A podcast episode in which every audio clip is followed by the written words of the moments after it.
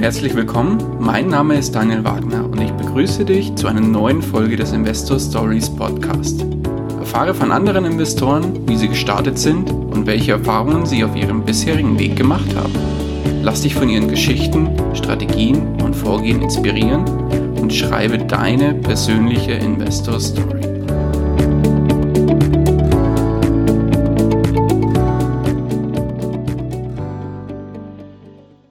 Einen wunderschönen guten Tag und herzlich willkommen zu einer neuen Folge des Investor Stories Podcast. Heute zu Gast bei mir Florian Roski. Herzlich willkommen.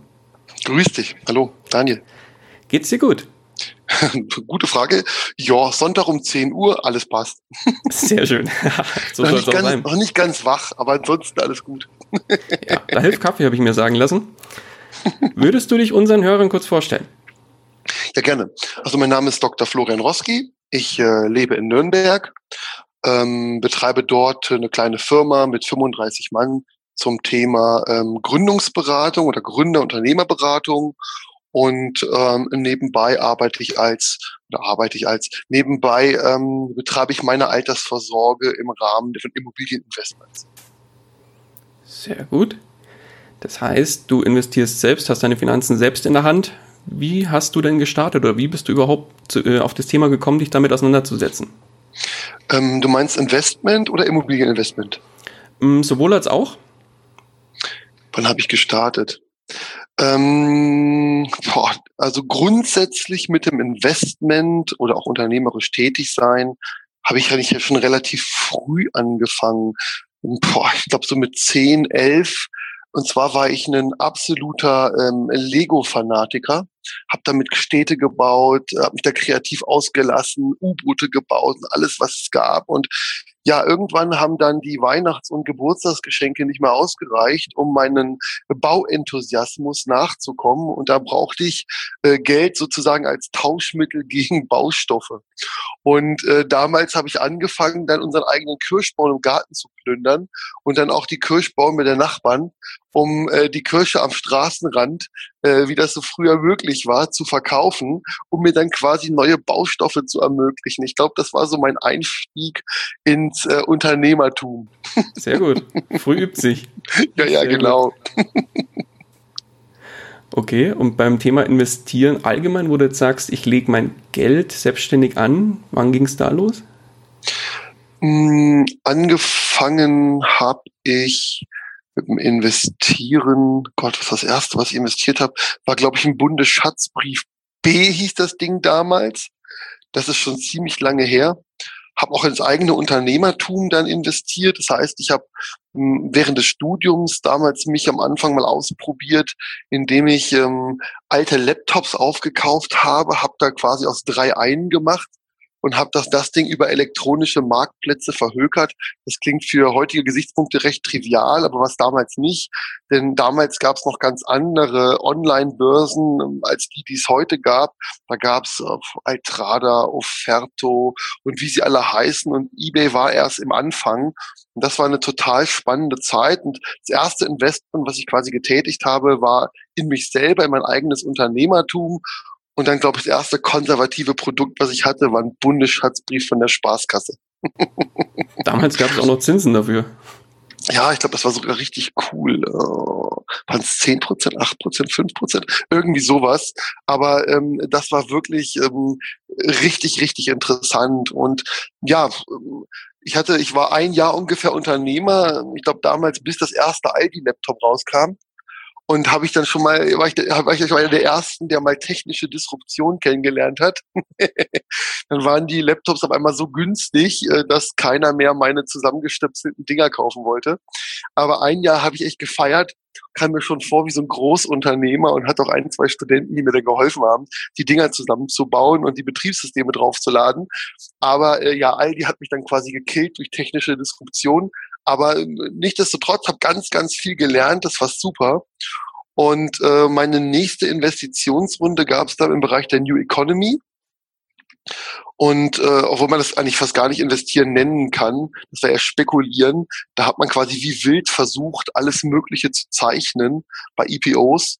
Und äh, da ging es eigentlich nur darum, wie viel krieg ich. Das heißt, du hast da keine Ahnung, 10, 15 Konten eröffnet und auf allen Konten wie verrückt, äh, zum Beispiel Infineon oder äh, gab es dann noch Intershop und wie sie alle heißen, so viel wie möglich zu bekommen ähm, und warst dann immer froh, wenn du ein paar Stück gekriegt hast und die sind dann meistens die ersten Tage abgegangen wie so ein Schnitzel und äh, die konnte man immer recht lukrativ verkaufen. Ähm, und das ging, glaube ich, so bis zu meiner zweiten Tranche bei der Telekom. Und dafür hasse ich heute immer noch Manfred Krug, obwohl ich echt ein Fanatiker von Manfred Krug war. Also äh, Manfred Krug an dieser Stelle, ja, ich, finde ich dafür echt scheiße, weil ich fand den aber super und habe eigentlich wegen ihm, ja, Telekom zweite Tranche, naja, wenn der mitmacht, also äh, ganz tolle Fundamentalanalyse, wie man hört, sondern das war dann die erste Person, die ich dann vertraut habe. Und äh, bin dann quasi voll auf die gefallen. Also das war nicht so lustig, aber ja, war trotzdem eine interessante Erkenntnis. Muss man auch mal mitgemacht haben. Ja, auf jeden Fall. Habe ich gesagt, deswegen habe ich immer noch einen Groll gegen Manfred Krug. ich habe irgendwo mal gelesen, der mag sich selber nicht für diese Aktion. Ja, ich habe es auch gelesen, genau. ja, kann ich nachvollziehen, ich ihn auch nicht. Sehr gut. Okay, wo, wo hat sich das Ganze hinentwickelt? Worin investierst du heute? Ähm, also heute investiere ich ähm, primär in Start-ups meine eigenen Unternehmungen in Immobilien und ich mache ab und zu mal so Öko-Investments. Okay, das bedeutet? Mm, das bedeutet, ich habe zum Beispiel investiert in eine ähm, Öko-Plantage ähm, in Australien. Da werden, das ist eine Sandelholzplantage, die da installiert worden ist. Okay. Und das ist ein ziemlich lässiges Investment. Und im Moment versuche ich, in Panama ähm, eine Öko-Kakao-Plantage aufzuziehen. Du, ach, du selbst oder bloß ich als selber. Investment? Nein, nein, ich selber, ich selber.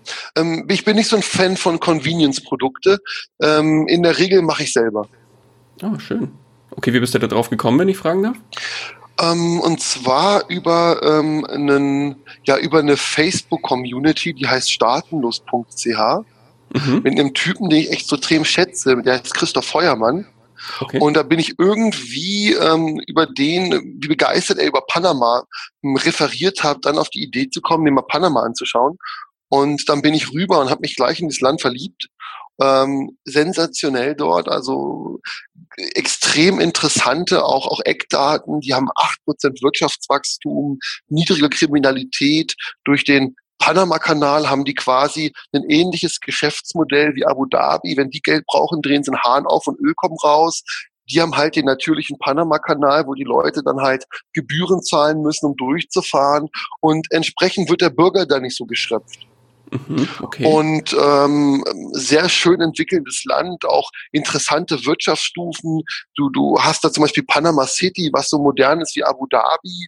Dann hast du auch so Häuser und Gebäude aus dem 18. Jahrhundert und die typischen karibischen Holzhütten. Also äh, finde ich unheimlich abwechslungsreich und toll. Auch ein sehr stabiles Umfeld, ähm, wenig kulturellen Stress zwischen verschiedenen Religionsgemeinschaften. Im Prinzip gibt's großteils dann ähm, nur das Christentum.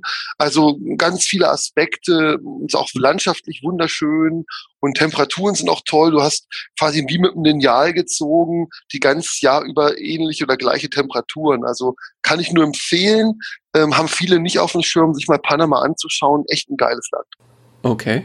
Mhm. Und dann hast du gesagt, da baue ich jetzt einfach mal eine Kakaoplantage aus. Und dann, nee, ich habe da durch Zufall ganz eine Art Investorenreise gemacht und äh, habe dann ähm, den Herrn Harry Assenmacher kennengelernt. Ähm, der hat auch, glaube ich, den äh, Bund Naturschutz gegründet und die Taz. Also echt ein intellektueller und ein ganz verrückter Hund. Also äh, den Typen fand ich sensationell und der investiert seit Jahren quasi in Land und, und Bäume und, und Natur. Und äh, der hat mich dann total fasziniert und mich dazu begeistert, äh, dann doch auch ein Öko-Investment in Panama zu machen. Und das war jetzt am Anfang dieses Jahres und seitdem ähm, habe ich da mal meine erste Firma gegründet und äh, bin jetzt gerade dabei, da so ein Konto zu eröffnen und schaue mir Land an und verschiedene Gegebenheiten mit dem Ziel, mir da eine kleine Kakaoplantage aufzubauen. Ähm, einfach mal wieder so als neues, abwechslungsreiches Projekt und das finde ich total spannend. Ja klar, jeder Mann mhm. braucht sein Projekt. Ja, auf jeden Fall. so. Genau. Und du hast, hast auch erwähnt, du investierst in Startups. Wie kann ich mir das vorstellen? Ja, also mm, ich ähm, habe ja vor Gottes Willen ähm, 15 Jahren die Firma For Quarters Wirtschaftssozietät GmbH gegründet und da sind wir roundabout im Netzwerk so 35 ähm, Kollegen und äh, wir machen seit eh und je Gründungsberatung. Das ist so ähm, eines meiner Herzensthemen, also Menschen Herzensthemen, also Menschen dabei zu helfen, ihre beruflichen Träume zu verwirklichen, was Neues zu starten, also den Gründergeist in Deutschland zu verbreiten. Ich arbeite entsprechend auch an der Technischen Hochschule als äh, Dozent und, und lehre dort auch Unternehmertum und ähm, entsprechend ähm, finde ich es sensationell, dort als als Hilfestellung ähm, oder Hilfestellung zu geben, manchmal in finanzieller Form, manchmal auch durch Beratung und ja, den einen oder anderen Gründer, das Gründungskonzept gefällt mir total gut und da freue ich mich dann, wenn ich ähm, quasi mit einsteigen kann und äh, investiere dann einfach in, in, in Menschen, in, in neue Ideen und bin dann von Stunde eins bei neuen Projekten mit dabei und das finde ich total klasse. Ah, okay. Kann ich mir das als quasi als Business Angel vorstellen? Ja, das, ähm, ja, also in der Regel beginnt es am Anfang mit einer einfachen Beratung. Und wenn man sich dann mag und, und, und zu schätzen weiß, weil ich arbeite oder versuche, nur mit Menschen zusammenzuarbeiten, die ich mag, dann macht einfach die tägliche Arbeit mehr Spaß. Und deswegen auch immer ein wichtiger Faktor, dass die Wellenlänge stimmt. Und wenn man da auf der gleichen Wellenlänge funkt, ähm, und ich das Gefühl habe, ich kann dort einen Beitrag leisten und das Gründerteam ebenfalls, dann passiert es öfter mal, dass ich mich dann da beteilige und einfach mitgestalte. Ah, schön. Okay. Ja. Und insgesamt schon 500 Beteiligungen? Nee, nee, ähm, nee, nee, also wir haben bisher so 500 bis 600 ähm, Gründer beraten. Ah, okay. Und äh, im Jahr beteilige ich mich vielleicht so bei ein bis zwei Unternehmungen, weil äh, die könnte ich sonst gar nicht mehr überblicken und dann könnte ich auch keinen Beitrag mehr leisten, weil das wäre dann einfach zu viel.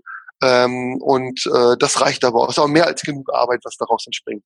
Ich wollte gerade sagen, bei 500 Unternehmen, wenn du da proaktiv äh, noch oh, gestalten willst, das wäre ein bisschen too much. Nein, da bräuchte ich dann einen Riesenstab von Leuten. Ähm, nee, und da ist dann äh, meine Firma doch einfach zu klein dafür. Okay. Das heißt, du hast ein Portfolio bestehend aus deiner Firma, Immobilien? Ja, aus, aus ein paar Firmenbeteiligungen und letztendlich aus Immobilieninvestments und meinen Öko-Investments. Das ist so das Portfolio. Okay, wenn man jetzt von oben drauf blickt, wie setzt sich das Ganze ungefähr prozentual zusammen? Dicker, dicker so Daumen? Ein, ein, bis vier Prozent sind Öko-Investments mhm. und der Rest teilt sich so 50-50 in Immobilien- und Firmenbeteiligungen auf. Okay. Wobei die Firmenbeteiligung, da kann ich nicht genau immer sagen, wie viel wert sie sind, weil da ist immer die Frage, wie bewertet man eigentlich Unternehmen? Da gibt es ja tausend Formeln. Ähm, und äh, deswegen ist das für mich nicht ganz genau sagbar, weil ich, be ich bewerte die nicht permanent. Um fest, okay, das, die Ergebnisse haben sich wieder verbessert. Was bedeutet das für den Unternehmenswert? Also das wäre mir jetzt zu anstrengend. Aber ich sag mal so als Daumenregel würde ich schon sagen 50, 50 Firmen und Immobilien und eins bis drei, eins bis vier Prozent dann Öko-Investments. Okay, sehr gut. Mhm. Du hast dann ja schon ordentlich Erfahrung im, im Bereich Investieren. Was war denn bei den ganzen Themen dein größter Fehler, den du für dich als größten Fehler bezeichnen würdest?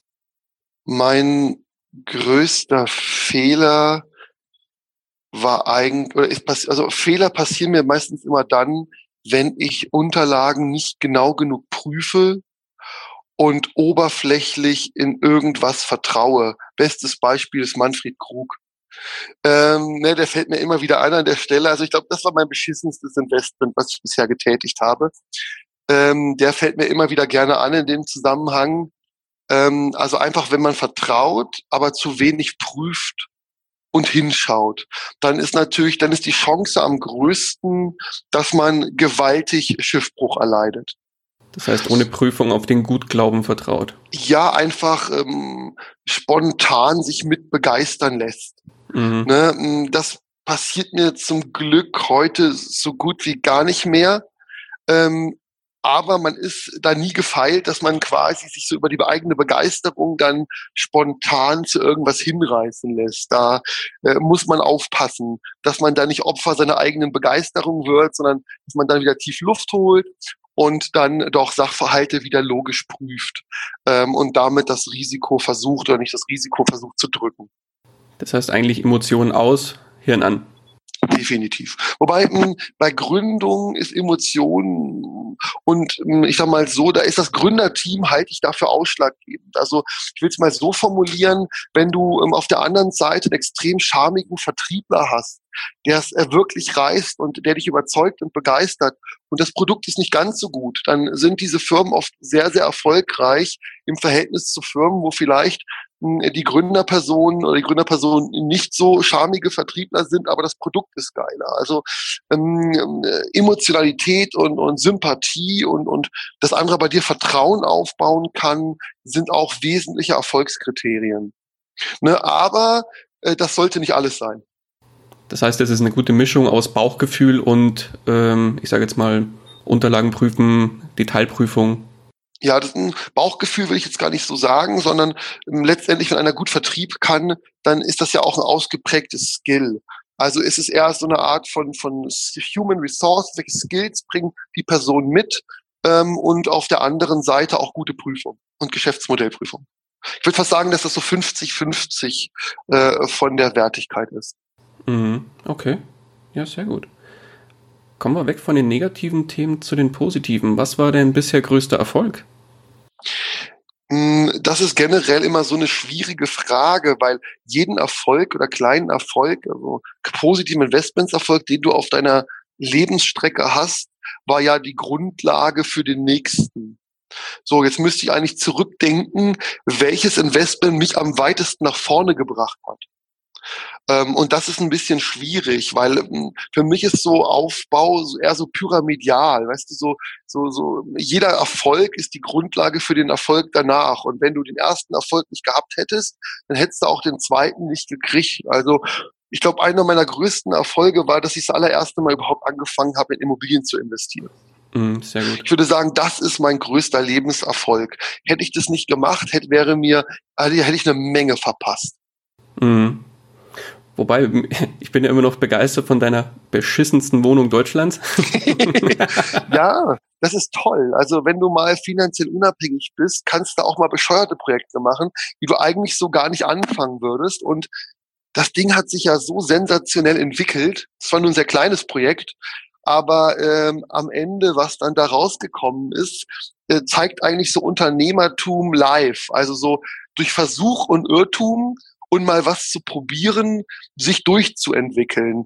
Hat ja angefangen mit wirklich einer taubenverkackten Hütte und am Ende wird das jetzt eine wunderschöne Maisonette-Wohnung über zwei Etagen. Mhm. Ich habe die Videos gesehen. Werde ich auch verlinken, sensationell. ja, also das ist äh, ganz verrückt, aber das ist wirklich Unternehmertum live und du weißt ja nicht im ersten Moment, wenn du dich auf so ein Projekt einlässt, was es dann am Ende wird. Also ich jetzt nicht gedacht, dass ich jetzt noch die Etage drüber kaufe. Das wusste ich ja alles gar nicht, ne? Sondern das hat sich eigentlich dann ähm, durch Aufmerksamkeit und Achtsamkeit und äh, dann immer weiterentwickelt. Und äh, das ist eigentlich genau so läuft Unternehmertum. Du fängst klein an und ähm, umso öfter du das tust, umso mehr schaffst du die Wahrscheinlichkeit, dass was Tolles und Großes daraus entsteht. Mhm. Ja, und vor allem man lernt unfassbar viel dabei, wenn man ja. solche Sachen angeht. Ich habe noch nie einen Dachboden ausgebaut und habe dann auch wirklich mit verschiedenen Leuten gequatscht, wo ich eigentlich gedacht habe, die schieben echt eine große Kugel, aber keiner von denen hat meinen Dachboden ausgebaut. Also habe ich gedacht, Mist, jetzt kannst du keinen fragen.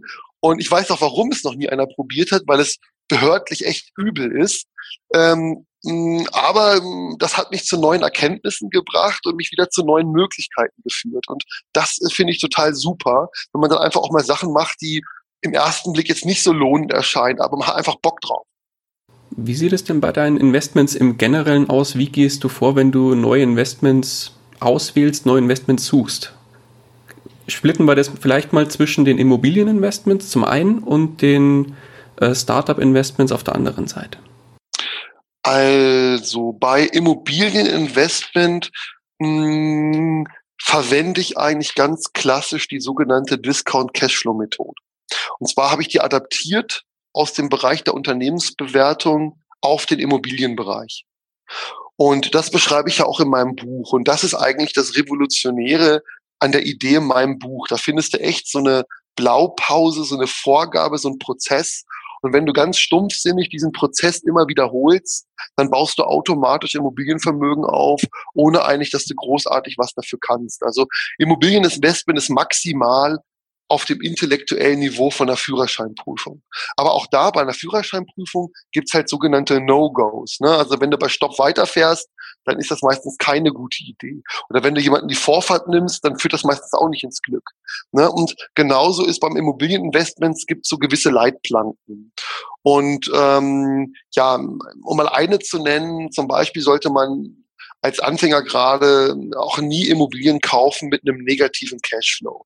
Das heißt, negativer Cashflow heißt, wo die Nettorendite abzüglich der nicht umlagefähigen Kosten ähm, abzüglich des Kredites, die du zahlst, quasi keinen positiven Ertrag erwirtschaftet. Das heißt, wo du jeden Monat 50 Euro, 100 Euro, 500 Euro dazulegen musst. Und dann hast du am besten noch für 10 Jahre finanziert. Dann hast du 10 Jahre lang jeden Monat, dass du 100 oder 200 Euro zu etwas dazulegen. Ne, also das ist kein Investment, das ist Shit das macht überhaupt keinen Spaß. Und das ist so zum Beispiel eins der No-Gos. Oder auch die Art der richtigen Finanzierung. Ne, dass man im, eher im Bereich vielleicht eine Annuitätenfinanzierung nimmt und ähm, nicht eines dieser Combo-Modelle, wo man quasi einen, mh, so einen endfälligen Kredit hat, aber die Tilgung jetzt in einem Bausparer macht oder in einer Lebensversicherung oder in einer Fondsanlage. Damit steigert man einfach das Risiko, dass es schlecht läuft. Und da gibt es einfach so gewisse ja, Leitplanken äh, wie wieder auf der Straße. Und da sollte man nicht drüber hinausfallen, auch nicht experimentierfreudig sein. Das geht meistens nach hinten los. Das ist eher etwas für Experten, aber ich würde sagen, nicht für den normalen Immobilieninvestor. Und ähm, ja, da kann ich jetzt einfach nur die Informationen, die in dem Buch stehen, das einmal eins des Immobilienmillionärs ähm, empfehlen, weil da steht wirklich ganz einfach beschrieben drin, an was man sich halten muss. Und dann läuft das in der Regel. Bei, ähm, bei Unternehmensinvestments, das ist wesentlich schwieriger. Also das muss man ganz klar sagen. Ähm, Unternehmen zu kaufen oder sich Unternehmen zu beteiligen, ist intellektuell enorm anspruchsvoll äh, gibt ja auch da wesentlich höhere Renditen. Ne? Also du hast da die Chance, wesentlich mehr Erfolg zu haben, aber ähm, das Risiko ist auch eklatant höher. Ich habe letztes Mal irgendwo so eine Statistik gelesen, dass 99,5 Prozent aller Milliardäre Unternehmer sind. Ist ja auch klar, du musst ein eklatant höheres Risiko eingehen, ähm, um dann auch, ich sag mal, eine, eine, Milliarde, eine Milliarde zusammenzukratzen. Und als Immobilieninvestor, ich glaube, da gab es ein nettes Zitat von Carnegie, der sagt, dass 80 Prozent aller Millionäre Immobilienmillionäre wären. Also das geht schon mal eher, ähm, weil es auch nicht so komplex ist und hat auch ein sehr reduziertes Risiko. Ist ja klar, wenn dir eine Bank einen Kredit gibt für 1,5 Prozent, dann stuft die Bank das Risiko ja nicht exorbitant hoch ein. Ne? Auf der anderen Seite, wenn du Aktien finanzieren willst, dann wird dir die Bank erstmal ordentlich entgegenlachen und du wirst vielleicht 10 oder 20 Prozent, wenn überhaupt, von deinem Portfolio äh, als Kredit bekommen. Da sieht also auch die Banken ein enorm großes Risiko. Und da sieht man ja schon einen Unterschied. Und deswegen bin ich enorm Fan davon, gerade für Anfänger in Immobilien zu investieren und Unternehmensinvestment da musst du dich auskennen, da brauchst du mehr. Also da musst du extrem erfahren sein. Meine Erfahrung ist auch, dass wirklich erfolgreiche Investoren nur in eine bestimmte Nische investieren. Zum Beispiel, du hast äh, als du hast eine Ausbildung gemacht im Bereich der Medizintechnik, hast dich dann irgendwann gedacht, du kannst es besser, hast dich selbstständig gemacht im Bereich Medizintechnik, was weiß ich, vielleicht bildgebende Medizintechnik. Irgendwann als Selbstständiger hast festgestellt, Mensch, ich bin ja nur Jobbesitzer, ich muss ja doch den ganzen Tag wieder kämpfen, ich brauche ein System.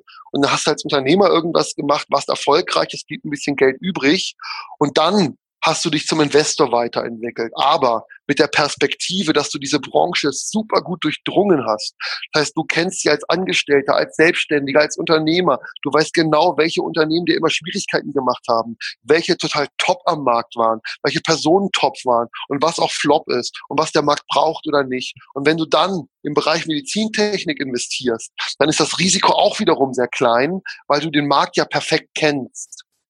Wenn jetzt einfach jemand irgendwie bunt sich Aktien rausgreift, basierend auf irgendeiner Theorie, aber nicht basierend auf wirkliches Marktwissen, halte ich es für nahezu unmöglich, da richtig gutes Vermögen aufzubauen. Das ist dann eher gausche Glockenfunktion. Da gibt es so ein paar Glücksritter, die dann vielleicht mal Erfolg haben, aber die Masse läuft durchschnittlich oder hat, oder ein gewisser Teil hat einfach gewaltig Pech. Und Vermögensaufbau basiert meiner Meinung nach nicht auf Glück oder Pech, sondern auf einer sauberen Strategie, die du immer wiederholen kannst. Deswegen würde ich gerade einen neuen Investor eher empfehlen, mit Immobilien anzufangen und äh, dann auch eher in der Branche zu investieren als Investor, die er versteht. Mhm, okay.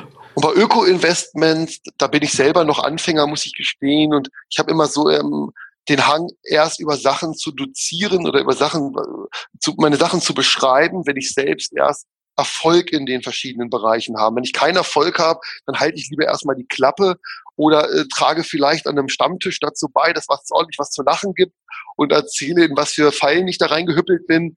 Aber ähm, bei meinen Öko-Investments, ähm, das eine in Panama ist neu und äh, die Sandelholzplantage, die läuft meiner Meinung nach recht gut, wobei die Auszahlung, glaube ich, erst in fünf Jahren ist. Und äh, da kann man am Ende erst Bilanz ziehen, ähm, ob das jetzt gut gewesen ist oder shit. Also da kann ich jetzt eigentlich noch nichts Besonderes dazu sagen.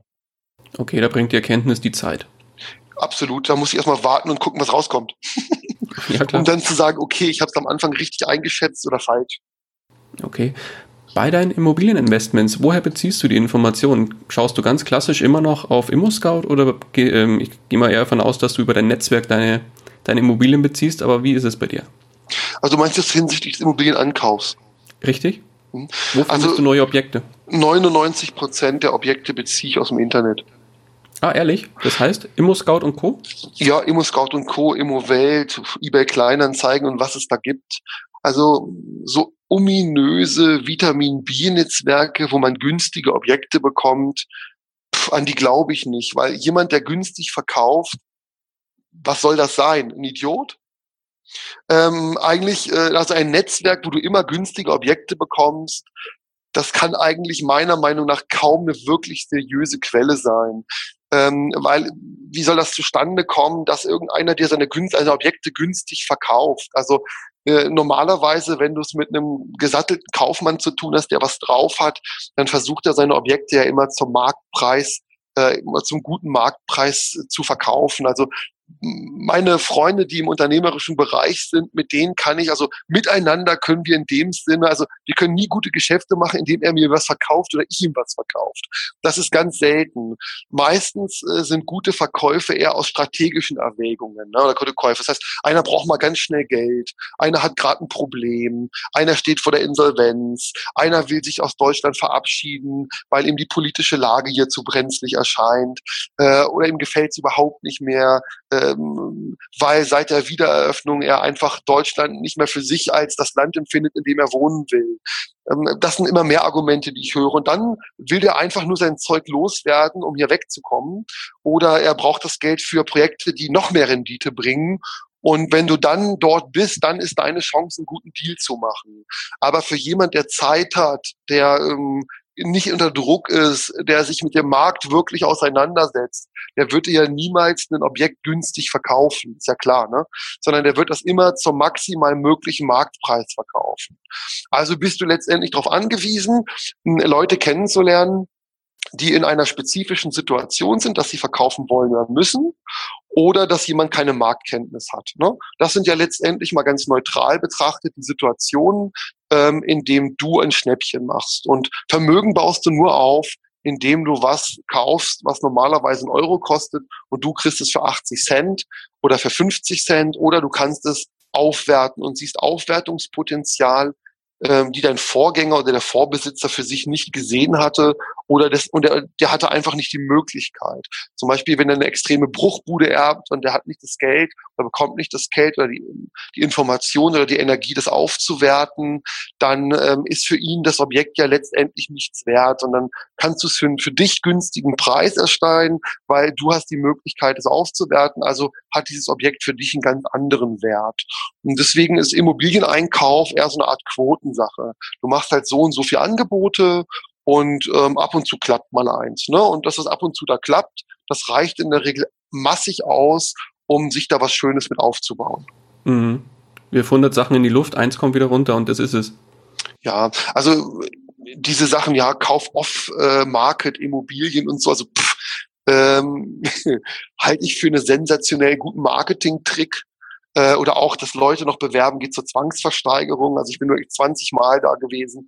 Ich erlebe heute eher die Situation, dass da zum Beispiel in Nürnberg Investoren aus München kommen und die empfinden die Preise in Nürnberg als super günstig und sind dann auch mal bereit, 50 Prozent Überverkehrswert zu zahlen. Ich sehe nicht, wo da für dich ein Erfolg drin sein soll oder eine Chance drin sein soll. Der Erfolg liegt einfach darin, dass es für Immobilien nicht den Preis gibt. Viele sagen ja immer, es gäbe den Immobilienpreis. Und auch gerade der, typische deutsche Konsument, der ist ja daran gewohnt, dass es einen fixen Preis gibt und unterliegt dann oft dem Diktat des fixen Preises. Ja. Aber den gibt's bei Immobilien nicht. Es gibt nicht den Marktwert. Viele sprechen ja immer, dass der Immobilienpreis zu teuer wäre. Das ist völlig indifferenziert und, und völlig unlogisch, sondern der Immobilienpreis ist der, der du in der Lage bist, mit dem Verkäufer zusammen zu verhandeln. Das ist jetzt nicht wie wenn ich Siemens-Aktie kaufe, da gibt's wirklich den Preis. Und an dem kann ich ja auch nicht rütteln. Und da gibt's auch keinen Zweitmarkt, wo ich das Ding für 30 Prozent günstiger kaufen kann. Und ich brauche nicht den Herrn Löscher anrufen und ihn zu überzeugen, mir jetzt eine Aktie günstiger zu verkaufen. Das heißt, ich habe null Möglichkeiten des Einwirkens. Deswegen empfinde ich Immobilien eher auch als eine hybride Variante zwischen Mikrounternehmertum und Investment, weil man ja anders als beim klassischen Investment auch Möglichkeiten hat, den Preis zu beeinflussen und den Preis zu verändern. Das hast du ja bei einem klassischen Investment eigentlich nicht, sondern da schaust du dir vorher die hübschen Verkaufsprospekte an, informierst dich ein bisschen und dann gibst du einfach dein Geld mit der Hoffnung, dass du es wiederkriegst oder am besten noch mehr. Ne, und bei der Immobilien hast du ja verschiedene Faktoren, die du durchweg beeinflussen kannst. Ne? Du hast die Mieterwahl, die Art der Finanzierung, die Objektauswahl. Also du hast sehr viel in deiner Hand und damit kannst du das Risiko gegen Null schieben. Wenn man es richtig macht. ja, wenn man es, genau, wenn man die Führerscheinprüfung vorher gemacht hat, hat sich informiert und genau. äh, ne, nimmt niemanden die Vorfahrt. Genau, nee, sehr mhm. schön. Ja, im Prinzip kann man seine schöne Blaupause für sich da selbst zusammenbasteln, wie man sich das für ja, Absolut. Wie es, wie es für, für einen am besten ist, so muss man sagen. Ja, und wenn man genau. keine Lust hat, halt 10, 15 Jahre selber eine Blaupause zu entwickeln, weil so lange ich gebraucht, ne, weil damals gab es kein YouTube, damals gab es solche Bücher eigentlich gar nicht, wie die es heute gibt. Damals gab es so Kompendien, die die Welt erklärt haben, aber am Ende hast du so einen dicken Schinken gelesen und hast ähm, den Wald vor lauter Bäumen nicht mehr gesehen und wüsstest jetzt trotzdem nicht, wo es anfängt. Und ich liebe Bücher, die schlank sind und auf den Punkt kommen. Ne? Und da gibt es sehr, sehr wenig. Okay, Thema Bücher ist ein guter Einstieg. Welche kannst du denn neben deinen eigenen Büchern noch empfehlen? Mm, also zuerst, was, was ich liebe und was ich finde auch sich nicht abgreift, ist der Klassiker Rich Dad Poor Dad von Robert Kiyosaki. Mhm. Das Ding mag ich wirklich als als als äh, Mindchanger. Ähm, dann kann ich jetzt nur sagen, was ich selber gerne lese. Ich finde zum Beispiel super cool, wenn man sich aktuell informieren will, Titchis Einblicke, den finde ich total geil. Ähm, das ist so ein Online-Magazin, das, das lese ich gerne. Dann okay. ähm, finde ich Philosophie am Freitag genial von Kolja Barkhorn. Mhm. Den Typen mag ich total. Äh, der ist super bodenständig, kommt meiner Meinung nach nicht so aus der akademischen, sondern eher aus so der Tun-Ecke. Mhm. Dann, was ich letztens gelesen habe, fand ich auch geil. Das hieß äh, Better Than Before von, von Gretchen Ruben. Das finde ich super. Da geht es darum, ähm, seine eigenen ähm, Rituale mal in Frage zu stellen und sich zu hinterfragen, sind das Erfolgsrituale oder nicht. Und dann, was fast noch besser ist als lesen, ist ausprobieren. Denn Fakt ist, durch Rumgrübeln ist noch nie einer erfolgreich geworden. Absolut noch nie. Durch Rumgrübeln entstehen auch ganz selten wirkliche Innovationen, sondern Innovationen entstehen in der Regel oft durch Zufall. Indem du was ausprobierst, stellst fest, es geht nicht und gehst einen anderen Weg und findest so deine Nische. Also das Beste, was du machen kannst, ist tun oder tüftelnd herausfinden, wie die Welt funktioniert. Immer wieder neue Sachen ausprobieren, wie, wie vorhin auch erwähnt bei dem Immobilieninvestment, wirf 100 Sachen hoch, eins kommt wieder runter und das ist es, was dich erfüllt. Fertig. Ja, also 100 Sachen hochwerfen ist mir jetzt zu anstrengend, sondern ähm, ich mag schon, wenn ich eine Sache hochwerfe und äh, die kommt dann positiv runter, weil gut, das ist auch jeder anderer Typ. Ich, mich schmerzt es mehr, 50 Euro zu verlieren, als 1000 zu gewinnen. Also ich, die, die, die, der emotionale Faktor beim Verlieren ist ätzender, als wenn du etwas gewinnst, äh, dass du die Freude empfindest. Und deswegen äh, versuche ich, äh, Sachen eher äh, weniger hart zu machen, sondern eher smart. Ähm, ne? Und, und ganz wichtig finde ich auch, dass jeder für sich herausfindet, was für ein Lerntyp er ist. Ne? Also manche zum Beispiel können ganz toll lernen aus Büchern, andere lernen eher, wenn sie was hören. Die anderen lernen besser, wenn sie was sehen. Und die anderen lernen besser, wenn sie was ausprobieren. Und ich persönlich habe für mich empfunden, herausgefunden, dass ich am besten lernen kann, wenn ich was ausprobiere. Und ähm, was ich auch toll finde, ist, wenn ich äh, einen guten Mentor habe, der einfach diesen Weg schon gegangen ist. Was, dann kaufe ich mir einfach den Mentor, lass mir erzählen, wie es geht und gehe den Weg nach. Ähm, das ist viel schlauer, als überall immer Lehrgeld zu bezahlen. Ähm, und deswegen halte ich es als eines der wichtigsten Elemente, in sich zu investieren.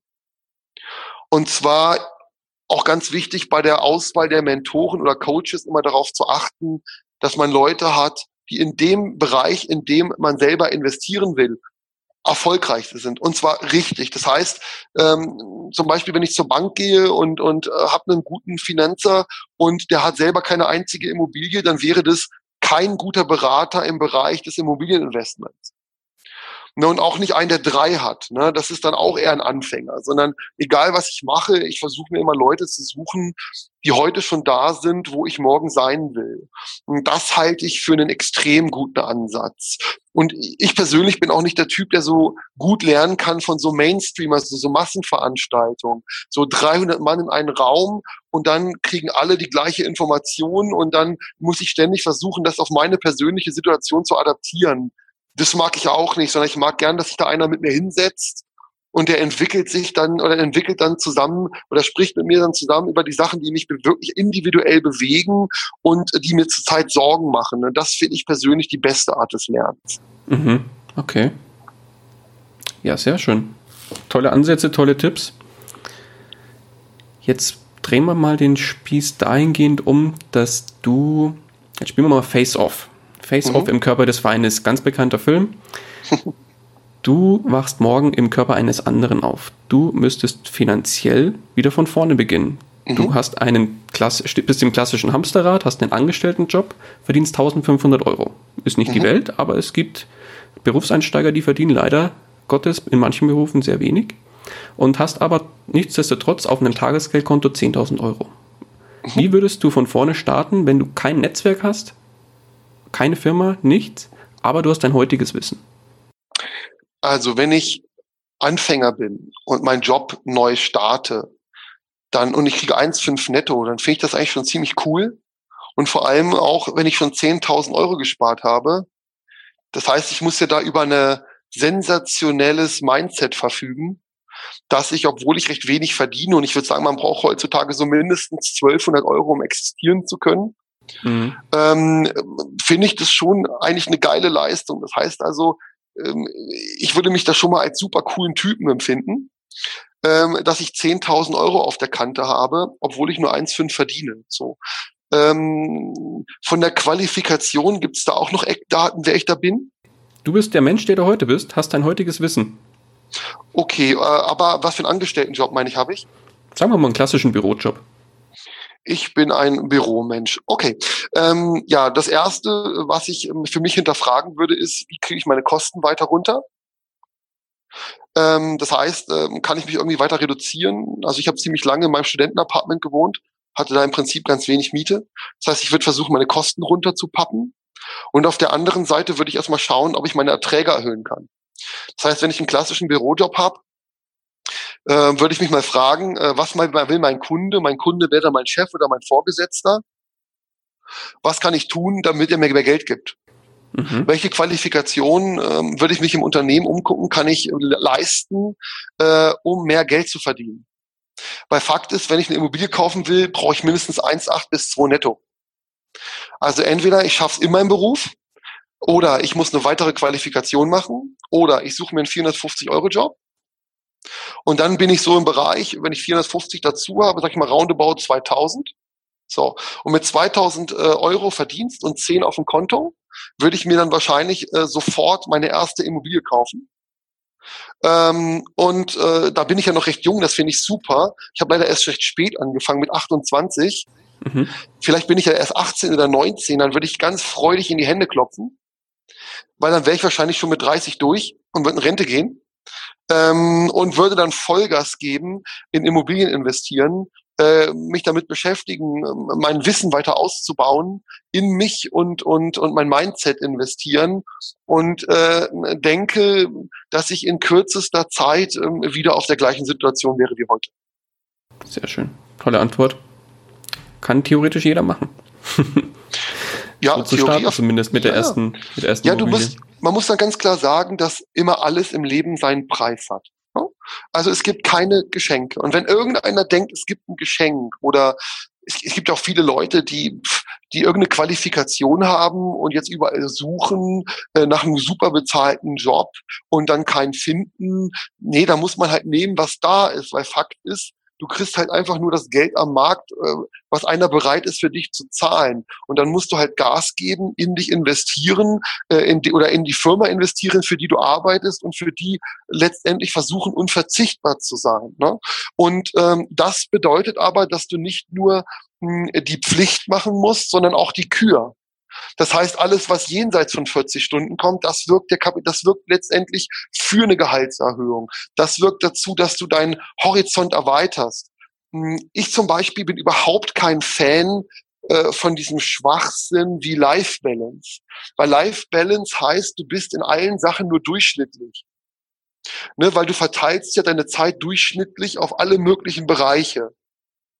Und durch mit Durchschnitt hat noch niemand zu etwas zu irgendwas gebracht sondern ich bin eher der Freund, dass du vielleicht über dein ganzes Leben hinweg eine Life Balance hast. Das heißt, dass du mal zehn Jahre lang Raubbau betreibst und einen extremen Akzent setzt auf den Bereich Finanzen und Job, damit du dann die nächsten 30 oder 40 Jahre einen extremen Akzent von mir aus auf Urlaub und auf Privatleben setzen kannst.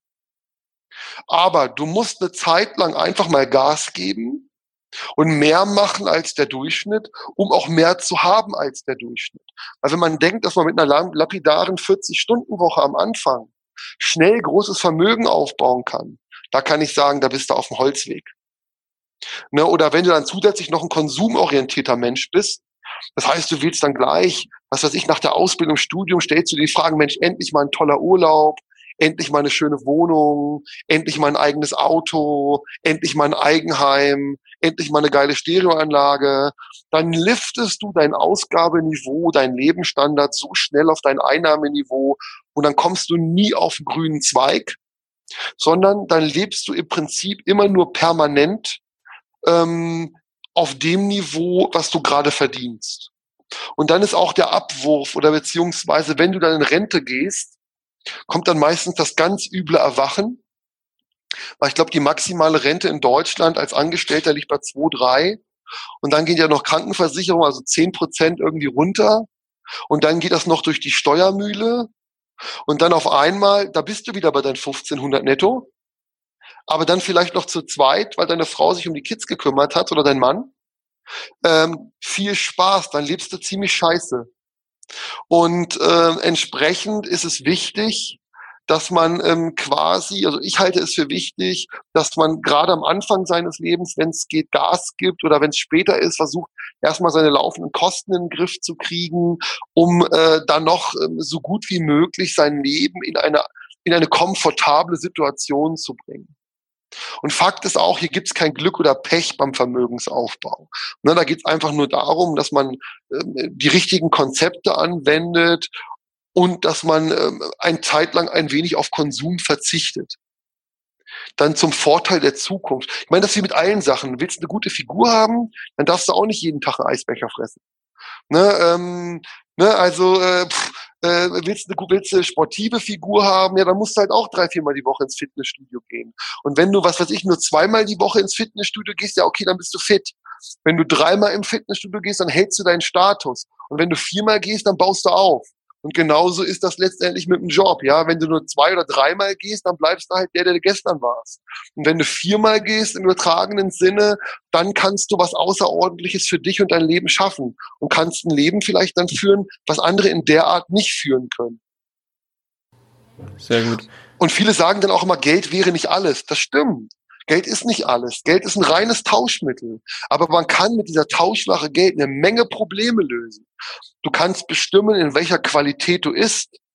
Du kannst bestimmen, wie deine Krankenversorge aussieht. Du kannst bestimmen, wo du und deine Kinder ihre Ausbildung machen und zur Schule gehen. Du kannst bestimmen, wo du lebst. Du kannst bestimmen, wie du lebst. Du kannst bestimmen, wo du Urlaub machst. Du kannst bestimmen, wie lange du Urlaub machst. Du kannst fast alles außer schwere Krankheit ähm, wobei auch da kannst du vorbeugen, indem du durch gute Nahrungsmittel, indem du dann äh, durch, durch Stresskompensation, indem du ähm, dafür sorgst, dass du dann das heilende Klima um dich rum schaffst, was du brauchst, um möglichst lang und gesund zu leben. Und das geht mit Geld wunderbar. Aber am Anfang musst du leider immer Gas geben, damit du am Ende diese Früchte ernten kannst. Ne, und und äh, da gibt es dann etliche Vorurteile gegen Geld. Die sollte man mal alle zurückstellen, weil die meisten Leute, die ich kenne, die Geld haben, sind super coole Typen, die heute ihr Traumleben leben und ganz vielen anderen Menschen, weil sie Zeit haben, helfen. Mhm. Ne, und und äh, das macht total Freude und das erfüllt. Glaube ich. Glaube ich, auf, glaube ich aufs Wort. Ja. Und, und auch wenn ich 15 Jahre ja nicht in Immobilien investiert hätte, dann hätte ich ja überhaupt kein Buch schreiben können, wie es geht. Und heute kann ich ganz vielen helfen, ähm, die das Buch lesen, die wissen dann, wie es geht und werden dann nicht Opfer von irgendeiner Finanzindustrie. Ne? Das ist vielleicht auch nochmal ein ganz guter Punkt. Hm, du wirst generell Schwierigkeiten haben, großes Vermögen aufzubauen, wenn du in Convenience-Produkte investierst. Und da bringen wir mal wieder die gleiche Analogie wie zur Gesundheit.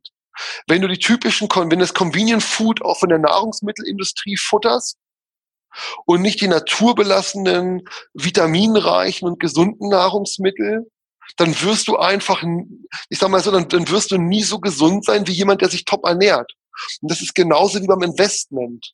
Wenn du nicht mal anfängst selber, wenn du die Immobilien vom Bauträger kaufst, wenn du die Aktien kaufst, die, die halt standardmäßig gelistet sind und nur in vorgefertigten Invest äh, Investitionsvehikel investierst, also sogenanntes Convenient-Produkte, also Convenient kommt von faul und bequem. Also wenn du nur in bequeme Sachen investierst und nie selber machst, dann wirst du aber auch nie eine coole Rendite erwirtschaften. Sondern wenn du mehr vom Leben willst, musst du, ich sag mal so, die Extra-Runde laufen. Sonst wird das Ganze nichts. Sehr schön. Ja, bin ich voll bei dir. Bin voll geflasht von deinen Aussagen, wirklich. Sehr gut, sehr gut, sehr gut. Wenn jemand mit dem Investieren beginnen will, in zwei, drei Worten oder in, in einem Satz, was würdest du demjenigen als Rat mit auf den Weg geben? Rat Nummer eins, keine Convenience-Produkte keine Convenience kaufen. Mhm.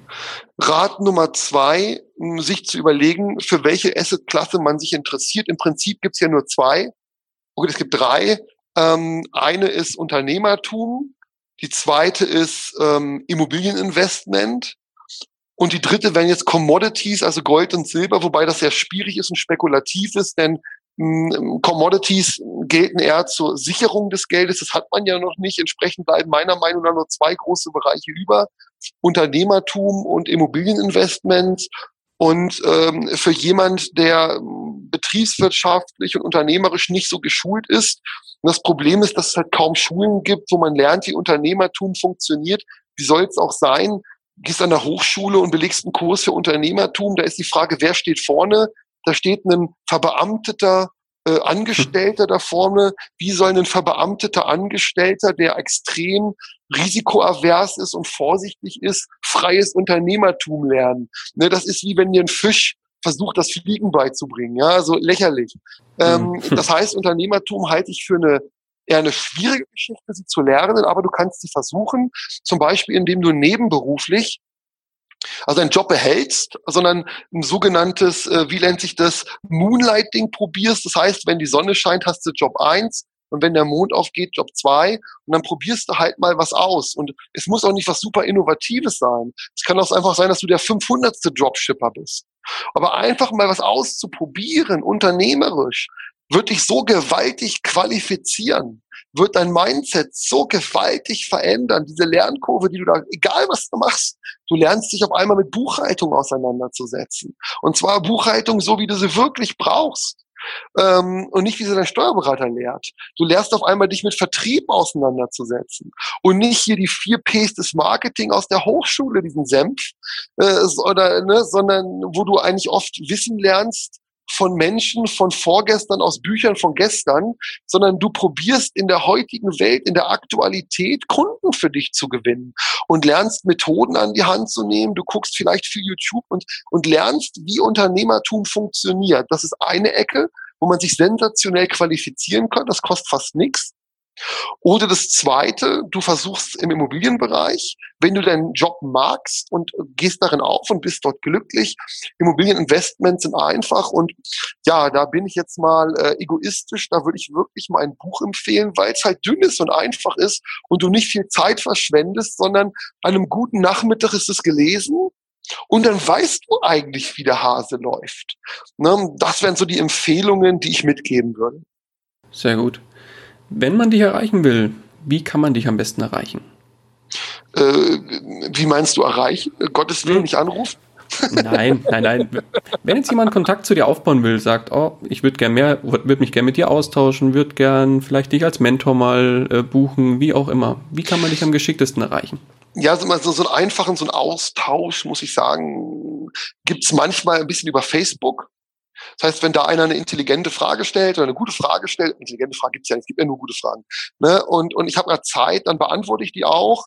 Ähm, aber generell ähm, ist Zeit mein kostbarstes Gut. Und ich habe natürlich keine Lust, die gleichen Fragen immer wieder zu beantworten. Deswegen ähm, habe ich auch so einen, äh, ja, ich Kanal ist falte fort. Ich habe so einen Frequently Asked Question YouTube-Kanal, wo ich immer, wenn mir Leute Fragen stellen und ich diese Fragen fünfmal gestellt bekomme, dann äh, mache ich immer ein YouTube-Video draus und stelle sie rein, damit ich sie nicht nochmal beantworten muss. Sehr gut. Und die Leute, die ernsthaft Gas geben wollen, also die sich nicht nur entertainen lassen wollen, für die empfehle ich wirklich mein Immobilien-Mentoring. Da mhm. sitze ich mit quasi mit demjenigen vier Stunden zusammen, äh, face to face. Hm, der macht auch vorher eine kleine Selbstanalyse, die ich entwickelt habe. Mhm. Und dann gehen wir basierend auf dem, wo er heute steht, fragen wir erstmal, wie kam er überhaupt dorthin? Was hat er bisher falsch und was hat er richtig gemacht? Aus meinen Perspektive. Wo will er hin? Und dann bauen wir zusammen eine Brücke, wie er vom heutigen Zustand zu dem Zustand kommt, zu dem er gerne möchte. Und das kann ich stark empfehlen und das kann man im Internet auf meiner Seite ähm, education-punk.de. Ähm, ich habe so einen kleinen Verlag, wo ich so ein paar Bücher vertreibe für, ich nenne es immer alternative Bildung, also praktisch orient, praxisorientierte Bildung. Da kann man auch dieses ähm, Immobilien-Mentoring einfach buchen. Aber ich muss dazu sagen, ich gebe nur zwei Mentorings pro Monat, sonst geht, geht mir das Ganze auf den Sack. Ähm, aber zweimal finde ich es total spannend, denn ähm, ich lerne ja auch immer wieder, ähm, was die Leute bewegt, ähm, wo sie heute stehen. Das erdet einen ja auch ganz toll. Deswegen unterrichte ich auch immer gerne an der Hochschule, vor allem, aber auch immer nur ein paar Stunden, meistens so zwei Kurse pro Semester oder so, weil mehr wird mich jetzt auch wieder nerven und ähm, auch mich bei meinen eigenen Projekten behindern. Äh, aber in dem äh, Level ist es total super, weil ich kann das Erlernte weitergeben. Und es ist ja schade, wenn du den Wissensgewinn, den du für dich selber hattest, einfach für dich behältst. Und es ist total toll und echt erbaulich, wenn du deinen Mentoren weiterhilfst und ähm, die sich dann auch super entwickeln. Und dann nach Jahren dann kommen, und ich habe die meistens auch dann im Nachgang super Kontakt, ähm, und die dann immer wieder kommen und sagen, hey Mensch, super geil, äh, äh, du hast da schon stückweise mein Leben verändert, äh, in die Richtung, wie ich es mir nie hätte vorstellen können. Und ähm, das gibt dir dann was zurück, das ist mit Geld nicht zu bezahlen. Das macht echt happy. Das glaube ich, sehr schön. Okay. Das ist geil. Glaube ich. So, wann machst du das Mentoring? Also ich mache ja Gründungs, also Gründungsberatung selber, das ist ja auch eine Form von Mentoring, äh, mache ich jetzt seit 15 Jahren. Oh, okay. Und Immobilienmentoring mache ich erst seit zwei, drei Jahren. Das mache ich mhm. noch nicht so lange. Ähm, okay. Weil früher, also ich sag mal so, wenn du dich mit Immobilien beschäftigst, dann weiß das eigentlich immer keiner. Und äh, entsprechend äh, gibt es dann meistens auch da nicht die Nachfrage. Es gibt extrem viele Menschen, die enorm großen Immobilienbestand haben, aber du kennst deren Namen nicht, weil das eigentlich eher so ein Ding ist, was du im Hintergrund machst. Ne? Das ist halt nichts wie Unternehmertum, wo man jeder dann die Unternehmerpersonen kennt, sondern Immobilien ist eher etwas, was so im Hintergrund und leise passiert. Und erst durch das Buch wurde das ein bisschen lauter. Mhm. Und ähm, da erst dadurch ähm, habe ich eine gewisse Aufmerksamkeit bekommen, die ich vorher, indem ich es zwar gut gemacht habe, aber es niemandem erzählt habe oder nicht an die große Glocke gehängt habe, einfach nicht hatte. Und das Ganze begann letztendlich auch initiiert durch meine Studenten. Ich habe dann ein paar Mal begeistert von Immobilien erzählt und dann wollten die wissen, wie ich das mache. Und nachdem ich das das fünfte Mal erzählt habe, ging es mir auf den Keks. Und dann habe ich gesagt, schreibst du das mal im Buch nieder. Und eigentlich diente dieses Buch meinen Studenten das, äh, als Grundlage, wie man als Unternehmer ähm, oder als, als Mensch generell im Alter solide Altersvorsorge betreiben kann mit Immobilien. Und dann äh, hat das einen riesen Hype erfahren und ich habe auch überhaupt keine Werbung dafür gemacht, am Anfang gar nichts. Und das ist mit null Werbung zum Bestseller mutiert. Schön. Also null Werbung. Kein Facebook hatte ich, kein YouTube hatte ich, ich hatte nicht mal Facebook-Account. Ne, das Ganze ist dann eher entstanden, wiederum durch meine Studenten, dass ich einen Student hatte, der dann gesagt hat, also den David Egen, super cooler Typ, äh, der dann gesagt hat, du Flo, komm, ey, das läuft so super, das Buch, und die Leute fragen ständig nach Informationen und du sagst nichts. Das geht doch nicht. Dann sage ich, okay, was wollen wir machen? Ja, komm, mach doch mal einen Facebook-Kanal. Oh, nee, kein Bock. Äh, und dann, ja, okay, er macht das. Ne? Und dann hat er am Anfang angefangen, das so ein bisschen zu initiieren. Und äh, dann mit der Zeit habe ich auch so ein bisschen Spaß daran gewonnen. Und, und, und heute organisiert er das immer noch. Und ich liefere halt teilweise die Beiträge, also die Fotos oder mal so eine Idee. Und, und, und ähm, der macht das dann. Und, und, und auch sensationell, muss ich sagen. Also, und dadurch äh, kommen dann auch immer wieder Anfragen für dieses Immobilienmentoring. Und ähm, aber ich habe es auf zwei begrenzt, weil manchmal wurde es einfach zu viel und es macht mir dann auch keinen Spaß, fünfmal die Woche ich sag mal so, äh, Menschen zu helfen, ihr Leben zu verbessern. Also das stresst dann schon. Ne? Ähm, und du musst ja manchmal auch äh, den Leuten einen Arschtritt verpassen ne? und sie wachrütteln und äh, manchmal nicht bei ihren Meinungen belassen, sondern du musst da hart gegenhalten. Ne, und ihnen auch erklären, warum, weil sonst veränderst du dich ja nicht. Ja, wenn du, wenn jemand das alles so macht wie gestern, dann bleibt er auch der Typ, der er gestern war. Also bist du quasi ein Change Agent. Und äh, da kostet jeder Termin dich enorm viel Energie ne, die du zwar ähm, ähm auch wiederbekommst äh, in Freude, da in, in, in Sinne der Erfolg des anderen, aber für mich nichts, was ich fünfmal die Woche auch überhaupt energetisch packen würde. Und deswegen mache ich das so in der Regel zweimal im Monat und äh, das macht mir total Laune. Okay, super. Ja.